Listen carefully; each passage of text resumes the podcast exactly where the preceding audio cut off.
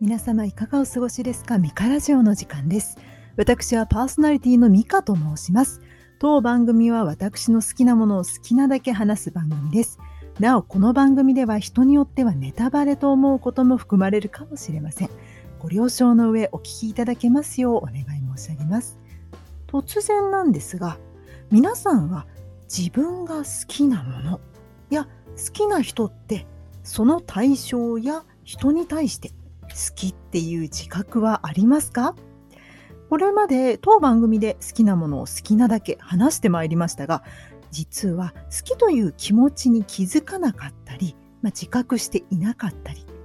まあ、好きという、ま、感情じゃなくてもですね他の感情でも自分の気持ち自分のものなはずなのにそういったものを誤解していたといいますか人から指摘されて初めて気づいた経験はありますか？今回はこんな突然の質問をしつつネットフリックスで配信中の韓国ドラマ「最古だけど大丈夫」の話をします。現在ですねこちら6話まで配信されていて毎週ですね土日に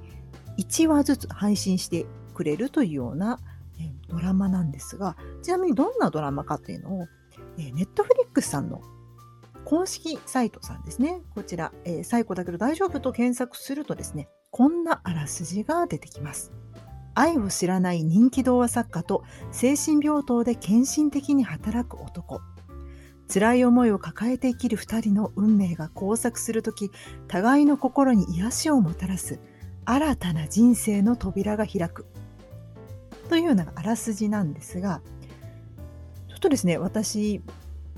以前も妄想旅、番外編の時でお話したんですけど、そう、こちらを見たらですね、わあ、面白いぞと思って、当初は、えー、その配信をした時点で確か4話ぐらいまでしか見てなかったのかななんですけど、ちょっと5、6話を見た時にですね、あまりの衝撃に、あ、これはちょっと予定を変更して喋らねば、喋りたい、これは好き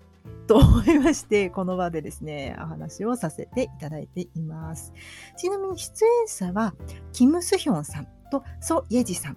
とオ・ジョンセンさんなど、などでございます。え皆さんですね、大変あの有名な方だそうなんですが、あの何せ私、えー昔はですね、アメリカですとかイギリスの海外ドラマばかり見ていて、あまり韓国ドラマに詳しくないんですね。ですので、残念ながら今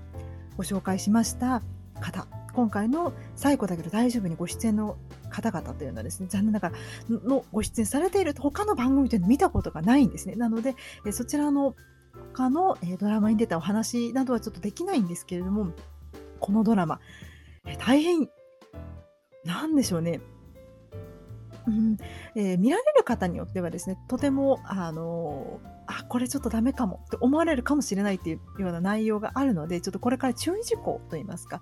を、え、ご紹介いたします、え、先ほどですねあらすじでもあったようにあの精神病棟が出てまいりますので、まあ、そういったお話を、まあ、聞くのがですねとか見るのがですねあのちょっとね、今これ暑いじゃないですかね。急にこう気温とかもねあの暑くなってきてちょっと体調崩していらっしゃる方またちょっとね今あんまり、うん、元気がちょっとないかなという方は、えー、いくつかですね、まあ、例えばこの作品に殺人事件が起きてしまったりですとか人と人との感情のぶつかり合いがありますしあと家庭内のなんでしょうね、まあ、あの暴力的なシーンですとかあとはうん、えー、そういったものも出てきます。ですので、あの、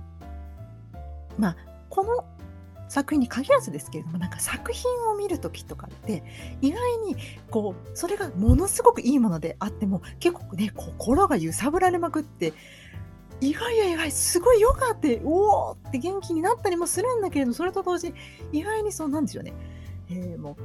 感激するにしても何にしてもですね感情を動かされるということは結構エネルギーを使いますので元気な時にあ見れるぞと思った思われた方もですねぜひちょっと元気だなお今日は作品と向き合えそうだぞっていうコンディションの時に見ていただきたいと思います。ただ、私は先ほど冒頭で申し上げましたけど、すごいこれはね、ほわーっと思いましたね。あーれあれあれと思いましたよ。あの、最近ですね、えイテウォンクラスですとか、愛の不時着ですとか、そういったですね、韓国ドラマですね、あの、ネットフリックスさんで配信されているものですね、少しずつ見始めていて、いたんですけど、もしかしたらなんですが、私にとっては、こと私にとっては、最後だけど大丈夫が一番合ってるかもしれません。あの、以前、これはもう公開情報というか、まあ、以前も話したんですけれども、えー、ボイミーツマリアのコラボ会ってですね、私は昔、その自分が人の感情がわからないから、まあ、その、あのボイミスマリナの出てくる大河君と同じようにですね、まあ、テレビドラマを見たりだとか、まあ、いろいろそういうのを見て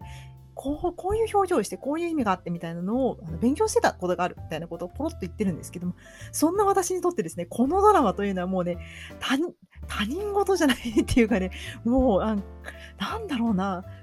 最初はですね本当にまあロマンロマンチックな話でもあるので、まあ、そういったふうに見てたんですけど、だんだんだんだん回を追うごとにして、ここれは人と人との感情の話だ。こんな、こういったもの、表情の話もあるし、ん？私が嫌いなはずないじゃないですか。しかも、非常に丁寧なんですよ。こういう重い題材ですね、あの精神病棟が出てきますので、病気の方などもたくさん出てこられるんですよ。で、比較的あの家庭内の話とかも出てくるので、重めの話ではあるんですけれども、そこ、ファンタジックな描かり、描き方をしているので、そこまで、なんでしょうね。多分おそらくですね、非常に伝えたいメッセージ性のあるドラマなんですが、そこまで見える範囲、パッと見える範囲では、あの、重くなりすぎないように配慮をおそらく制作の方はされていらっしゃるドラマなんだと思われます。で、ここからですね、前半は、このドラマ、まあ、ネタバレをできる限りしないで魅力を語りつつ後半からはですねもう今配信されている第6話までのネタバレ全開でですね、私のこのあの物語に対する熱い思いとともにですね、この素晴らしいドラマだと私は勝手に思っているので、ぜひですね、ご興味があって、かつ先ほど申し上げた注意事項を念頭に置いていただいてですね、横掛けを見ていただいて、お、これ大丈夫だそう、そうだぞという方は、ぜひぜひですね、あの少しずつ結構長いんです1時間十何分のドラマなので1本がねあので全16話らしいんです今6話まで配信中なんですが結構カロリーを消費するかもしれないんですが非常にですねこれは心揺さぶられるドラマですでちなみにネットフリックスさんっていうと、ね、皆さんカテゴリーといいますか、まあ、この作品はこういったものだよみたいなのを書いてくださってるんですネットフリックスさんって。そんなんですよね。これはファンタジーですよですとか、これはスリリングですよとかっていうカテゴリーを書いてくださってるんですけど、この最後だけど大丈夫は、こんな作品だというふうにネットフリックさんは、まあ、分けていますね。感情を揺さぶる、ロマンチックというふうに書いているんですよ。で、これからですね、せっかくなので、まず登場人物をご紹介いたします。まずは、ね、愛を知らない人気童話作家であるコ・ムニョンという女性がいます。でこの方がですねあの反社会的パーソナリティといいますかそういったところがあるんですね。ですのでもう本当に思いもやらないことをするんですよ。ただこれね回を追うごとによくよく考えてみたして、今回この回を収録するために3回か 4, 4週ぐらいしたんですよ。1本1時間十何分かかるんですよ。そのぐらいハマってしまって何度も見てるんですが、だんだんこの調子だとセリフを覚えられるのではないか、韓国語まだ勉強したことないかったけれども、単語が少しずつ覚えられるんじゃないか、ワクワクっていう意味でも楽しいんですが、えー、そんなですね、あの愛を知らない人気動画作家、コン・ムニョンさん、すごい綺麗です。あの演じられてるソヨジさん、ソ・イェジさんがですね、もうほんと綺麗でかっこいいんですよ。ちょっとですね、声が低めの声でですね、役柄として、まあ、タバコを吸ったりするシーンがあるんですけど、まあ、久々にタバコを吸うキャラクターが出てきたなと思ってるんですが、もうね、かっこいいですね。あの、で、本当にね、その失礼なことをしてきた人に対して、まあ、かなり過激な方法で、あの、なんでしょうね、えー、反撃に出たりするキャラクターではあるので、初め何なんだろう、この人って思うんですよ。まあ、例えばどんなことかっていうと、まあ、批評家ですね。この方は、まあ、童作家なので、まあ、いろんな批評家たちがこの作品はみたいな書かれるようで、そんな中にですね、ちょっとね、厄介な批評家がいるわけですよ。なんかこう、こそこそ私生活を持っちゃうような感じのね、脅してきたりするような感じの人がいるんですね。で、その人が、まあ、ね、先ほど申し上げたような結構パンチなる反撃をする人なのでいろいろ問題を起こすんですよこの方は。でそれを、まあ、彼女が、まあ、いる出版社の代表がですねお金の力でもみ消したりしてるんですけれどもだんだんそれに飽きてきたと言ってですね今度は、ね、お前に俺のご機嫌取りをしてほしいっていう、まあ、簡単に言えばセクハラですよね的なことをま要求するんですけれども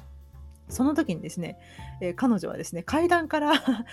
あの階段でその話をするんですが怒ってですねその相手の批評家の、えー、胸ポケットにペンを持ってるんですけどあすごいネタバレこれから言っちゃいますけど大丈夫ですかね。あの持っていてですねそれでまあ相手を突き刺そうとするするんですね。ただまあ寸でのところで止めるんですよ。でそれに驚いて本人は落ちそうになるんだけれども落ちなかったんですねでそれで、まあ、彼女は無然とした顔をして相手の批評家の人のおでこに指を置いてトンって押して批評家が階段から落ちてしまう。で結局ですね搬送されても無事だっていうのが後々わかるんですけれどもそういったことをしてしまう人なんですよ。ただ見ていくうちにわかるんですけど彼女はその怒りだとかそういうのを、まあ、大人としてですね、まあ、大人なんですよ、この人は。なんとして、30歳ぐらいなのかな、大人のして、あの怒りをどうやって表現といいますか、どういうふうにするのが、まあ、社会的には良しとされてるかっていうのがなかなか、まあ、分かっているのかもしれないけどしない人なんですね。もしかしたら分かっていないのかもしれない。ただ必ずですね何か非常に失礼なことよくよく考えると結構失礼だなと思うことされてた時に反撃をしているので一応彼女の中では、ね、ルールがあるようなんですねこれはダメですよはい反撃ラインですね ね。おそらくそうだと思うんですよ。見ていると。何周かして分かった結果ですので、あの、そういう人だって、まあ、1周目は多分気づかないと思うんですけど、何回か見ると、あ、意外にこの人は、ね、許されないですよ。で階段から突き落とすということは絶対に許されないです。それは許されることではないけれども、どうやら何かそういったラインがあるっていうのが分かる人がまず出てきます。で、彼女が、まあ、なんでしょうね、まあ、主人公であるムン・ガンテという男の人の、まあ、運命の人的になるんでしょうかねだろうなというのが描かれるんですがこのムンガンテさんっていうのはどういう人かっていうと幼少期にですねもうお父さんがちっちゃいうちに亡くなってしまっていて創生されていてお母さんとお兄ちゃんあの自閉症のお兄ちゃんがいる。で7歳違いのお兄ちゃんがいるような、えー、男の人なんですね。で、えー、しかもですね不幸なことに途中でわかるんですが、まあ、とある事情からですね小さい子供ながらですね一緒に暮らしていくという、えー、大変困難な人生を送っていくという人なんですね。で彼が精神病棟で保護士として働いている。というようなお話なんです。でどうやらですねこの2人昔会ったことがあるようでっていう話なんですよ。で第1話2話正直ですね1話2話は私はですね、すごい良かったなと思うんですけど、多分3話まで見てからハマる方が多いかなと思うんですよ。私も正直ですね、あの、3話を見なかったら、これ見続けられたかどうかっていうのは、ちょっと自信がなかったんです。なぜかと言いますと、あの、結構、まあ、パンチのある先ほどから申し上げたように反撃もしてますし、強いんですよね。私、コムニョン好きなんですよ。6話まで来るとすごい好きになってきたんですけれども、最初ね、あ、すごい、強い、強い、強いよ、強いよ、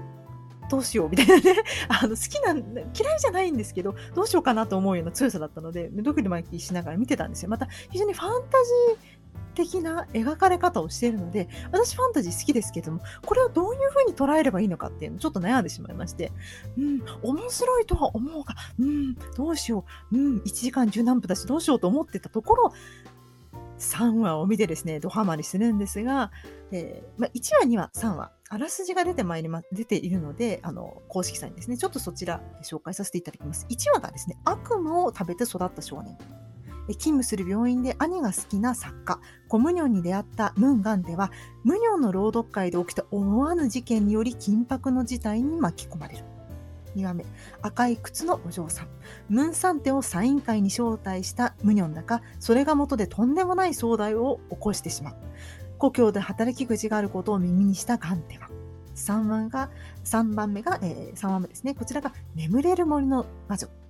勤務先を変えたガンテを追いかけてきたムニョンは、ガンテが働く病院で患者に文芸を教え始める。権力者の息子が病棟を駆け出し、大混乱を巻き起こすという、引き起こすんですが、このですね、この国会議員の、これは権力者って言うんですよ。国会議員の息子さんなんですが、この方が創病の方なんですよ。で、この方、あの、素晴らしい演技で私、もう、役者さんの演技があまりにも素晴らしすぎて、あの、とある事情によりですね、自分の心の内をこの息子さんがですね、創病の彼がですね、打ち上げるシーンがあるんですね。そこがもう、絵的にも映像的にも、そしてその演技の素晴らしさからですね、ものすごい、なんて見ても、見られ、なんだろう、今までカタルシスを映画ですとかドラマですとかどんな作品であってまた日常的にもですねなんかカタルシスを感じるものというのに出会ってきたはずなのになぜかですねこのまあ正直に打ち上げるまた彼が正直に打ち上げることによってその状況からですね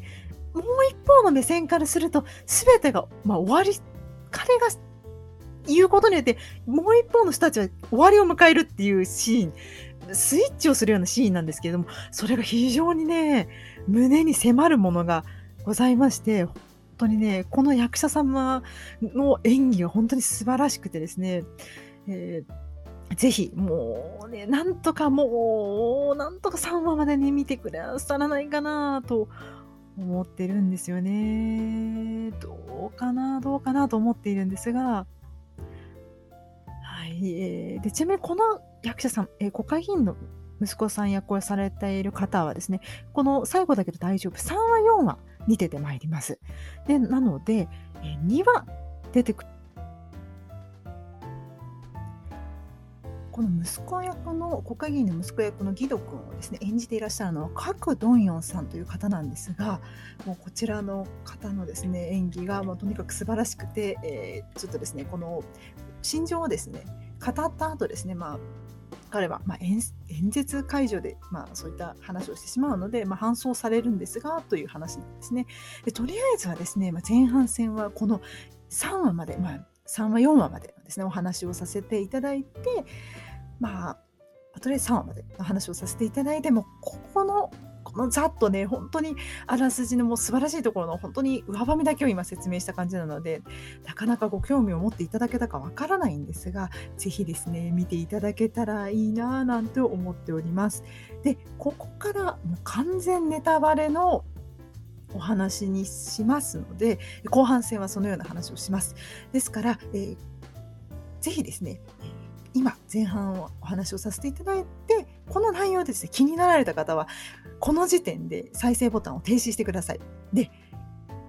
再生されましたか？いいですか？もう本当に、本当に本当にもう、もう完全なネタバレに行きますけどよろしいですか？で、私ですね、先ほど3話までの話したんですが、まあ、4、5、6、またね、すごい急展開が現れるんですけど、結構このドラマ、何度もそのシーンの繰り返しをしてくれるんですね。えー、例えば、ムンガンテ、主人公である保護士の彼がですね、まあ、幼い頃、まあ川か何かのですね氷のが割れてですね冬ですね、まあ、川が凍って、まあ、氷割りになっているところがどうやらその氷が割れてしまってその川で溺れてしまっているようなシーンがちょっと部分的に出てきたりするんですよ。でどうやらでコムニョンさんがま助けてくれたっていうのが、まあ、結構早い段階でですねシーンとして出てくるんですけれども最初はそのシーンしか出てこないのに後々実はその前に別の話があってその流れで実は池に落ちてるっていうのが分かるっていうシーンがあるんですけどもうそこがねうまいなんかそれまでのその話が出てくるまでイメージと、ね、その話が出てきた後のイメージがちょっと変わってくるんですよそのキャラクターに対してっていう。うまいですよ情報の出し方が非常にうまいですね心情に合っていてしかも。でもういや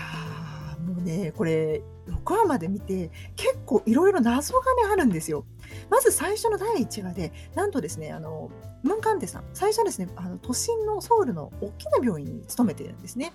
で、まあ、そこで、まあ、同僚から賭けにされたりするんですよ。なんで君は1年ごとにね、ほぼ1年ごとにその別の病院に移っていくのかっていう賭けをしたみたいな話が出てきたりするんですね。で、賭けの内容は、まあ、実は警察に追われてるんじゃないかとか、まあ、女性問題なんじゃないかとか、あとは、何だったっけな、そういったですね、まあ、賭けをされていたりするんですよ。で、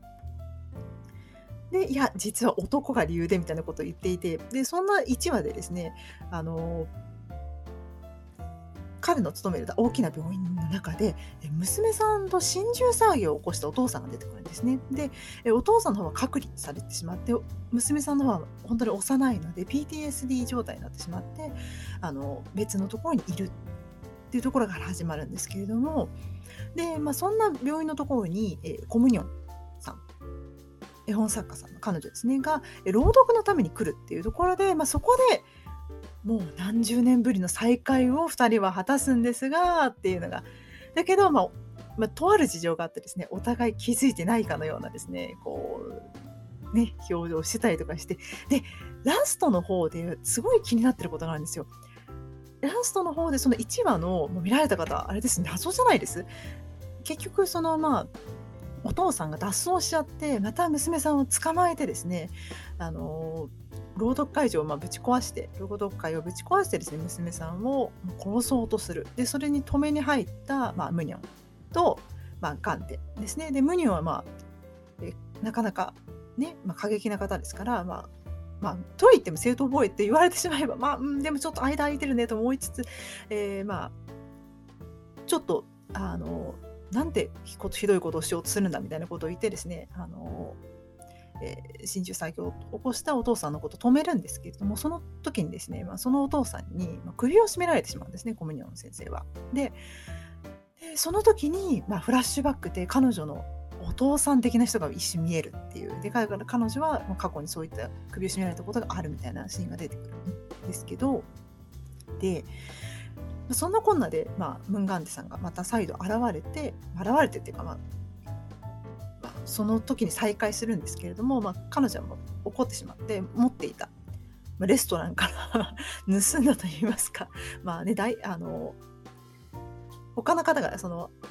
ナイフ代も含めた料金を払ってるのでちょっとどうなのかわからないんですけど あれは、えー、まあねレストランで手に入れたナイフで怒ったムニョコミニョン先生は、まあ、その男性をですね刺そうと一瞬するんですけれどもその時に、まあ、ムンガンテさんですね保護司の方がそのナイフを手で受け止めてしまって怪我をするってシーンなんですけど、まあ、あの後ナイフをムンガンテさんが、ね、拭いてだけどコミニョン先生はそのナイフを投げてどっか行っちゃったじゃないですか、あのナイフ。でもその後、あの1話が終わる最後の方で、どうやらそのお父さんは隔離されちゃった、また再度隔離に見つかって隔離されてしまったけれども、お父さん亡くなった、なんで密室なのに亡くなったのかっていう時の、まあ、これから警察が、なんだろう、調査を始めますって言った時の、まあ、証拠みたいなところに、あの例のナイフが映ってるんですね。あれ誰があのナイフを回収して、誰がま殺したのか。殺したというか、もしかしたらご自身に亡くなってしまってるかもしれない。誰がそんな風になったのかみたいなのがすごい気になる気になりませんかあれ？であのシーンのちょっと前に、ね、コミュニオン先生がシャワーを浴びてるシーンがあるからなんか、ね、ついついコミュニオン先生かなと思いつつもでもコミュニオン先生ってそういうこと意外にしなさそうだと思うんですよ。なんか別の回で、まあ、見られた方は分かると思うんですけど人は他人人っていうのは頭の中でだったら、まあ、誰しも人を殺してると。いうような言い方をしているので、まあ、そういうことをですねもし本当に誰かを殺すようなことをしてたら言うかなっていうのがあるので私は彼女はね白だと思ってるんですよ。まあ、私がコミュニオン先生がすごく気に入っているキャラクターといいますか好きなキャラクターだからそういうのをついついね肩入れしてしまってるっていうのもあるんだと思うんですが皆さんどう思われてますかねでそれもすごい気になるしあとえー、ムンガンテさん、あの自閉症のお兄ちゃんをねあのずっと一緒に生活をずっとしてる、えー、彼。彼のことを、ね、友達の一緒に同居しているといいますか友達のジェス君が、まあ、ジョーカー。DC コミックのジョーカー。あの最近映画になられたあのジョーカーにと似てるよねみたいなことを言いますよね。あの目は悲しいのに口元だけ笑っているから不気味だみたいなことを言うシーンがあるんですけれども私あれってちょっと気になっていることがあって実はこれ何話だったかなちょっと経つとですね、えー、ジェス君のやっているピザ屋さんあるじゃないですか。あのピザ屋さんでピザを買うと、まあ、ランチタイムね。ピザを買うと、まあ、1人につき、まあ、1枚似顔絵を絵の才能があるサンテさんがですね描いてくれるっていうフェアみたいなのをキャンペーンみたいなのやるんですけれどもその時によく見るとなんかバックヤードで実は、えー、サンサンテオッパサンテお兄ちゃんがですねピザを作ってあのおそらくトマトソースかなんかでかを塗ってるシーンがあるんですけどそこ手元をよく見るとスマイルマークを描いてるんですよ。なんだけど目の下に3つ点々点ってまるで涙マークのような顔してるんです。だけど、口は笑ってるんです。っていうのを書いてるんです。一瞬だけ映るんですけど、私、あれが気になって、あれがどういう意味なのかなと思って、もしかして、その結構感情をこの作品で描いていて、まあ、感情表みたいなのが書いてあって表情は感情を表すみたいな言葉が何度も出てくるんですけれどもあのスマイルマークがその時、まあ、無理やりね あの、まあ、才能の投資だとか、まあね、才能をねその寄付だと思ってみたいなジェスさんに、まあ、説得されてね君の才能をねサンテオッパ君の才能を ここで生かしてみないかみたいなことを言いつつ、まあ、お金あげるからみたいなことを言われつつ、まあ、あのお客さんにね似顔絵を描いてあげるみたいな流れのシーンがあるんですけどあの時の、まあ、無理くりその学校にも行かずあの職業訓練校に向かずここでね、まあ、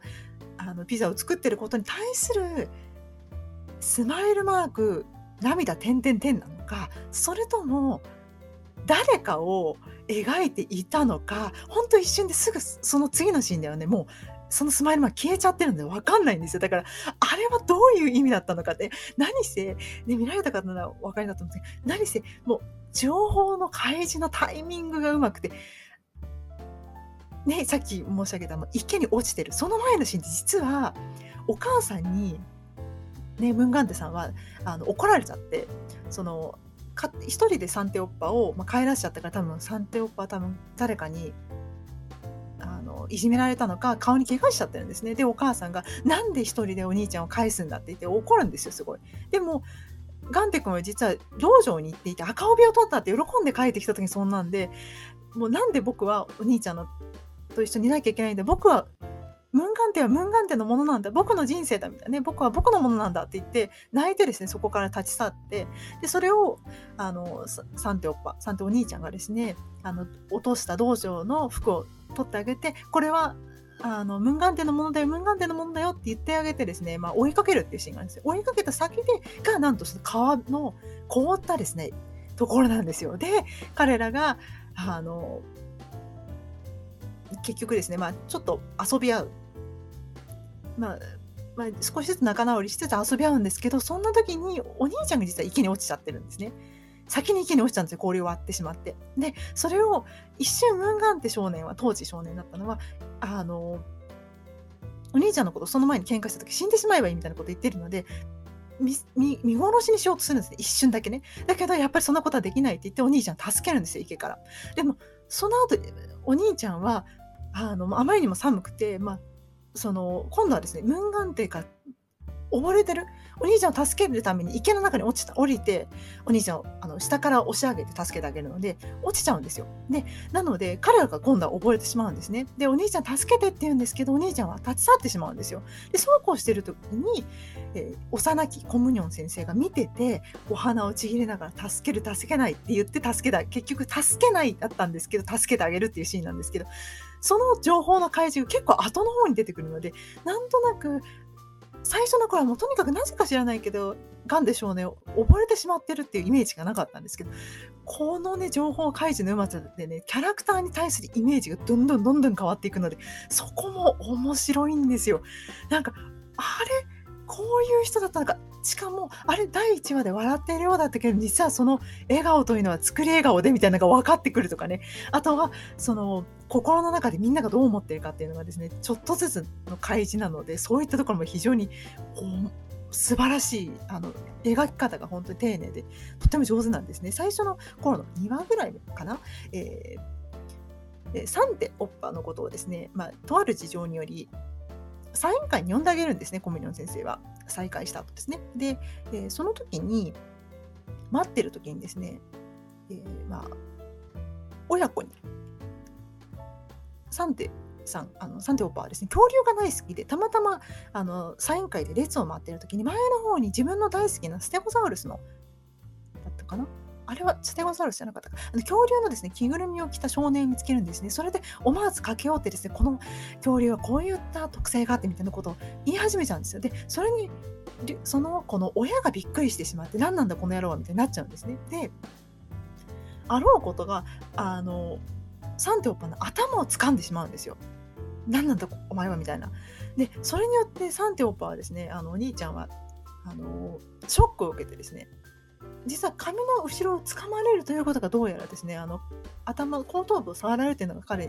は非常に、えー、苦手なんですね。でそれでパニックを起こってしてしまってそのサイン会がちょっと大変なことになってしまうんですがそれをを遠くからですねサインをする先生としての、まあ、コンビニの先生が見てるわけですね、うん、どうしよう。助けるか助けないかってその時も実はね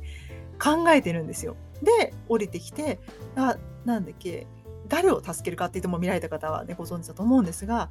えー、その親に対してなんでそんなねことをするんだと思ったんですよね。まあ、謝罪しろって言うんですよ親に対して。誰だって謝罪しろって言った後に、は、なんでみたいな親が言うわけですね。そしたら、まあ、その父親の方の、髪を、後頭部掴んで、誰だって頭の後ろに掴まれたらね、わめくでしょみたいなことを言って怒るんですよね。でそれが非常に、まあ、かっこよくもあるんですけど、まあ、他になだめ方はあの場のね収束の仕方はなかったかなとも思うんですけど、まあ、そこがねやっぱりこの先生のいいところかなとも思うのであの非常に私はおおと思って見てたんですがそんなこんなでですね彼女は、えー、結構なんだろうな、まあ、失礼自分に対しても他の人に対してもちょっとこれはあれかなと思ったところがですねまず彼女なりにですね、えー、注意をする、まあ、なかなか過激な作業の方から 申し上げているんですね過激な注意の仕方なんですがするというところでちょっとね私はねずっと気になってることがあるのでメモっていたんですけれどもちょっとねちょっと待ってくださいね。謎がねたくさん残ってるんですよ謎がものすごく残ってる作品でそうオープニング皆さん見られたら時に気づかれたかと思うんですがあれオープニングに出てくる時計印象的な時計って実は院長室にある時計と似てません？あのサンテオッパがですねあのムンガンデさんが働いてる OK 精神病院っていうところに行くんですね。でそこであのサンテさんと、まあ、院長先生が初めて話をする時に一瞬映る時計がオープニングに出てくる時計にすごく似てるっていうのが一つすごい私は個人的に気になってる。で2つ目はあの先ほど申し上げたように、まあ、誰が第1話のお父さんの、まあ、殺したのかもしくは、まあね、誰がそのナイフを渡してしまったのかっていうのすごい気になってる。で3つ目が、えー、オープニングに出てくるなんかですね、意味深な箱的な、下からちょっと光が漏れてる箱みたいになってくるんですよ。あれ、初めドアかと思ったんですけど、例のですね、地下室のあのドアかと思ったんですけど、どうやらちょっと明かりを明るくしてみると箱っぽいんですね。大きな箱で。そこに3匹の蝶が群がってるんですよ。で他のシーンではあのコミュニョン先生の呪われた城と言われてるようなあそこの城ではのオープニングあの城の、まあ、ロビーみたいに一瞬出てくるんであそこでは蝶がたくさん出てくるのになぜかその意味深に映る箱だけはですね3匹しか蝶がいないんですねあの3匹の蝶って一体誰なん誰をすごく丁寧に描いてるので多分何か意味があって描いてるんだろうなっていうのが気になるのとあとねあの作中であの膠芽腫、まあえー、脳にですね、まあ、腫瘍ができてしまって、まあ、地方症が先だったのかわからないんですけど、まあ、精神病棟にいるムニョン先生の父コデファンっていうもともと建築家で有名な先生がだったらしいんですがその方がまあ入院してるんですけれどもで作品を見られた方は分かるんですけど4話でなんとまあまあね、いろんな事情があってコミュニョン先生がお父さんのその入院中の車椅子になってお父さんのま散歩をするっていうことをしようしに行こうとするんですけれどもなんと会って早々ですね。お父さんにです、ね、首を絞められて死ねって言われて倒されてコミュニョン先生が笑いながら少し泣くっていうシーンが出てくるんですがその時にちょっと気になってたのはもっと前にですねムニョン先生、まあ、コミュニョン先生の、ね、お父さんコデファンがそのジュリムンガンテの幼馴染ですね。で、えー、コミュニョンとも、まあ、昔お友達だった。なんか意味がありそうな感じですよね。なんかちょっと気になりますあの2人の関係性。若干気になるんですな本当にどんな関係だったの？本当ただの友達だったのかちょっと気になるんですけど。まあ、まあ、置いといて。でジュリがですか？らですジュリからですね、えー、コデファンさんがですね娘が来るよっていう話を聞いてコデファン先生こういうんですよね。ダメダメなんだ。殺される。来たら俺は殺されるって言ってるんですけれども俺は殺されるって言って人の首を絞めるかなと思うんですね。なんかねなんかあそこは噛み合わない気がして一体誰のことを言ってるんだろ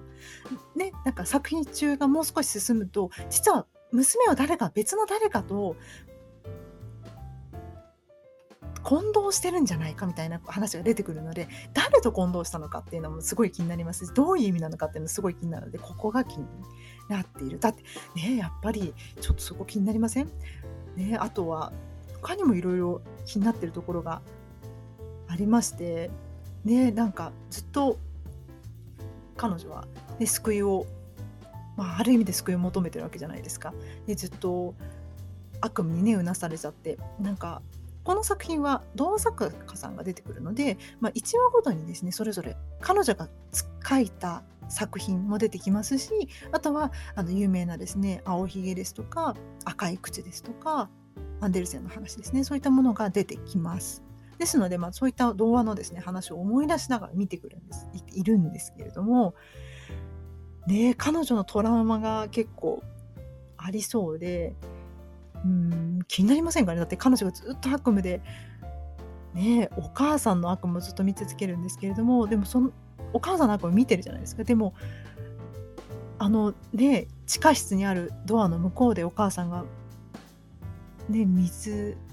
浸します。ね亡くなってしまったのか水死してしまったのかわからないけど倒れている。でもあの部屋って全体が映ってないからわからないんですけれども池に通じてるのかなあの部屋。なんかちょっと不思議な感じしません？なんか全体がまだ映ってないから微妙なんですけどもでもなんか床にシミが残ってて。でも6話の最後の方でかな？彼女がコミュニョン先生があの地下で髪を自分の髪を解くシーン。でもあのシーンパッと見るとどこか外にあの入り口以外でですね空いてなさそうだしどこの部屋を思い出してるのかなっていうのが。あと、ね、病棟であの自分のことをおお嬢さんだと思ってる。自分の実の娘だと思い込んでる、えー方に私はお母さんみたいなこと言われて動揺してね最後の方までできる限り傷つけないようにできる限り逃げる。だけど最後の最後で、えー、私のお母さんは死んだのよっていうふうに言ってですね、まあ、衝撃を与えてしまってその方は入院中の方は倒れてしまうんですけれどもその時に床に血が残ってるって言ってるんですけれどもあそこのその一瞬彼女の階層で出てくるのは見た感じはパッと見た感じは頭が割れてみたいなことをおっしゃってますけど床に寝ているのは寝て倒れてしまっている方は水に濡れてる感じので見えるんですよ。でで頭が割れてしまってみたいなで四肢が歪んでみたいにおっしゃってるんですけどもなんかちょっとその出てくる描写といらっしゃる方がちょっとちょっとだけなんかコールとも言い切れないような微妙なラインで話してるので、こっからね、またどういう話が展開するのかなというのも非常に気になっています。ね、本当はね、まだまだ話したいことがあるんですけれども、も気になることが多すぎて、あの、そう。で、結局この話というのは、まあ、自立、互いの自立も描いてるのかなとも思うんですよね。えー思うんですよ。まあ、見られた方ならきっとで分かってくださるかと思うんですけど、あと本当にね、気になることがまだまだあって、なんでまあね近いからこそ難しいっていうのもあるのかもしれないけどガンテ主人公のムンガンテさんはもうお兄ちゃんが描く絵のことを落書きって言うんですよね。そう落書きって言うんですよ。だけどお友達のジェス君は、まあ、才能を寄付すると思って書いてみないかっていうし院長先生もこれを趣味にしておくのはもったいないっていうしコミニョン先生もあら上手じゃないって言ってで専属の挿絵画家にっていうコミュニョン先生ってもちろんお兄ちゃんであるあお兄ちゃんじゃない弟であるムンカンテさんのことが好きだから、まあ、彼を手に入れたいっていうのももちろんあるんでしょうけどあの人は嘘をつかないまあ嘘をつかないがゆえにパンチがあるっていうのもありますけど性格なので本当に才能を認めてるっていうのは確かに才能を認めてるんだと思うんですよ。でそれだけ才能を認めてる人が多い中でたった一人だけ落書きって言ってるのが若干気になるんですね。もしかしたら嫉妬なのかもしれないしどういう気持ちなのかなっていうのは気になってる。あとですねずっと私気になってることがこれもそうだねでみんなどう思ってます？サンテオッパはですね、いつも繰り返してアニメを見てたりするんですよ。で、そのアニメのセリフが非常にね、意味深なセリフだったりするんですよ。なんか、アニメのですね、ちょっとエイリアンっぽい少年みたいな、なんかおじさんと話してるんですね。で、でおじさん、君のことを僕は愛するみたいな話が出てくるんですよ。で、はみたいなおじさんは反応するんですね。で、あの、君は孤独でだ孤独で何とかだったりするけれども僕は愛すよだって僕はそう決めたんだからみたいなことを言ってるアニメが流れてるんですね。でそのだって僕はそう決めたんだからみたいなところだっけところとかをサンテさんがですね復唱しながらあのコミュニョン先生の本に絵を描きながら復唱してるんですね。まあ、そのセリフに合わせるように言ってるんですよ。で、その時に画面でサンデさん、サンデオッパのですね、表情をバッて映してるので、多分あのセリフが多分意味があると思うんですよ。となると、どういう意味なのか。だってそう決めたから、ね、僕はおじさんを愛するで孤独でなんとかでみたいな、それはって誰に？おそらくそれは誰かにっていうのがでもどそれはどうしてそれを決めたのかなとか蝶は一体何なのかね。あのお母さんが、ね、殺されちゃってるっていうのが分かって蝶がたくさん来て蝶が殺したんだって言ってるけれどもその蝶は何なのかって。で病院で写真をとある女性の写真を撮ろうとした時蝶が近寄ってきてってでパニックになってあの蝶はっていうのがねやっぱり気になりますよね。で他にもねやっぱりサンデオッパがですね復唱してるシーンに気になる。やっぱアニメ同じようにアニメのシーンでですね。気になるセリフとかがたくさんあるので、絶対ね、あのアニメはね、なんか理由があるんですよ。で、で、そう、ね、理由があると思うんだ。で、あの表情表ですね。感情は表情に現れるからって、あの表情表にカメラがですね、映るシーン、なぜ怒りな、怒りと、あと何なのかみたいな、結構ですね、えセリフ字幕で、私字幕、韓国はわからないので、残念ながら日本人語字幕で見るしかないんですけれども、大写しになって字幕で現れるのは、怒り、悲しみなんとかみたいなので選ばれてるんですよ。1枚の画像で、本当はないく数枚も載ってるのにもかかわらず、その数枚、表情表というカードがですね、実は壁に貼ってあるんですけど、その中の数枚をわざわざ選んで字幕に出してるってことは、なんかその表情に意味があるのかなとか、いろいろですね、気になることは山盛りなんですが、えー話してるとですね、話が尽きないので、そろそろここの辺ね、お話を終わらせていただいて、またですね、今週末ですね、話があるので、そう、あ、あったあったごめんなさい、ごめんなさい。そうそうそう。1話でこう言ってるんですよ。テレビアニメが流れていて、え、こういうふうにガンデさんは、まあ、復唱しながら言ってるんですね。それでも僕はおじさんを愛すよ。僕と同じで気の毒だから。って言うと、まあ、おじさんが、おじさんです。アニメのおじさんが気の毒だとって言って、そうすると子供のエイリアンみたいなのが、だってそうだろうって言って、お前みたいに天外孤独ではないぞっておじさんは言うんですね。そうすると、だってだっておじさんは心が寂しいじゃないかって。で、その後にですね、壁に感情を表す表情カードが映るんですよ。その時なぜか、ナーバスとアングリーが真ん中に映るんですね。これどういう意味なんだろうと思いながら。で、アニメの少年がですね、言うんですよね。エイリアンみたいな少年。温かみも余裕もなくて心がすさんでるから、それでもおじさんを愛すよ。なぜかって僕がそう決めたからって。っていうようなですね、俺も決めたよなんとかっていうところでちょっとあの電話が鳴ってしまって、ガンテからの電話が鳴ってしまうんですが、そうそうでもうね、気になるところだからだからばかりなんですけれども、いつもですね、ガンテがこの6話までで多分3回か4回同じ質問をですね、3手おっぱにしてるんですよ。どんな質問かっていうと、僕とコムニョン先生ならどっちが好きっていう質問をずっとしてるんですね。で、毎回毎回3手おっぱは答えないんですよ。いろんなシーンで答えないんですね。で、答えないやり方、まあ、気づかなかったようにするとか、何かに夢中になってたりとかするんですけど、なんであれを答えないのかなとも思うんです。夢中になってたから聞こえなかったらっていうふうにも考えられるんだけど、そもそもその聞こえないっていうことすらですね、実は何かの意味があったりとかしたら、どうなってしまうんだろうなというのを私はですね、いつも考えています。本当にね、もう見どころ満載で見られた方、えー、ここの話してないよ、美香さんってにね、あの思われる方もいらっしゃると思うんですけど、いや、本当にこれ、1話1時間何分ですよ。もう語ってたらですね、もう語り尽くせない。これが何回なんだろうかってなってしまうので、まあ、この辺りにしておきます。で、それではエンディングです。そうそうそうそう。あの、危うくですね、冒頭の私の質問な話をし忘れるところでした。え冒頭の質問なんですが、え私にはですね、まあ、自分の好きという感情に無自覚だったことがあります。あれは2015年のことでした。え友達とですね、スター・ウォーズ、フォースの覚醒を見に行ったんですよ。ね、私も友達もスター・ウォーズ好きなので。で、それまでは私なんかね、ずっとダース・ベイダーが一番好きなキャラクターだと思ってたんですよ。ところがですね、映画を見に行った友達にですね、ジョ上映後、まあ、ずっとスター・ウォーズのその映画、フォースの覚醒もしつつ、スター・ウォーズ全体の話をですね、してたら、ずっとですね、あるキャラクターの話をし続けてたみたいで、まあ、会話の中で友達がですね、なんだか面白いものを見つけたような顔をしてですね、ミカちゃん、ずっとルークの話をしてるって、ルークが好きなんだねってニヤニヤしながら言われたんですね。で、言われて初めて、はあ、そうだったのかって言われてからですね、数十秒ぐらいですね、今までスター・ウォーズを見てきた時のもう感情ですね、見てきた時のその流れ、見た理由ですとか、その時に思ったこととかっていうのがですね、思い出されてきて、わーわーわーって頭の中になってですね、あ、ああ、本当だ、本当だってすっごい納得しちゃったんですよ。なので、え意外に自分の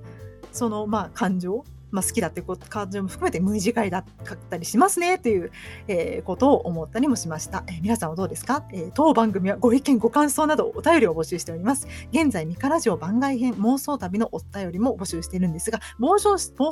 募集している内容はこちら。1、上海、香港、韓国、台湾のおすすめの観光地と旅行先での思い出についてお便りを募集しています。丸2、また上海、香港、韓国、台湾に行ったことはないけれど、もしも行けるなら行ってみたい観光地とその理由もお便り募集しています。メールアドレスからお便りいただいた方には特別な動画を送る予定です。すでに送っていてですね、お名前をお呼びしてありがとうございますと言っている狐の被り物をした動画を流しております。2通目以降、同じメールアドレスから2通目以降いただいた方にです、ね、今度はもっとはっちゃけたですね、狐をかぶったはっちゃけた動画を送る予定ですので、どしどしですね、1, 1通は1通目ならずですね、どんどんどんどん送っていただければ私は泣いて喜びます。えー、メールアドレスは i.mika.radio.gmail.com あの概要欄に書いておきますので、すみません、あと残り3秒ならよろしくお願いいたします。